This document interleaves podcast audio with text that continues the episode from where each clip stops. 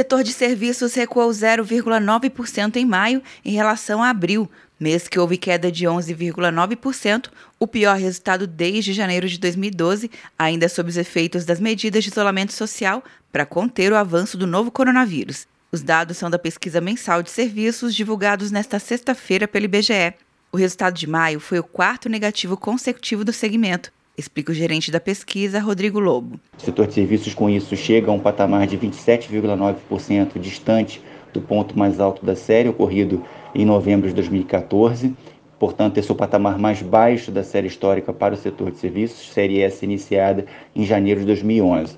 É, olhando para os resultados do mês de maio, o setor de serviços mostrou recuo em três dos cinco setores, é, onde os principais impactos vieram dos serviços de informação e comunicação e dos serviços profissionais administrativos e complementares. Segundo o gerente da pesquisa, os setores ligados a alojamento, alimentação e transporte foram os que tiveram as perdas mais importantes no mês de abril e em maio. Eles mostram uma certa recuperação, mas não suficiente para levar o setor de serviços para o campo positivo. Rodrigo Lobo destaca que os efeitos da crise, provocada pelo fechamento dos estabelecimentos considerados não essenciais, foram sentidos de outra forma em maio. Antes, o impacto da crise foi sentido principalmente nos serviços prestados às famílias. E agora, os serviços prestados por empresas para outras empresas começam a sentir os efeitos importantes.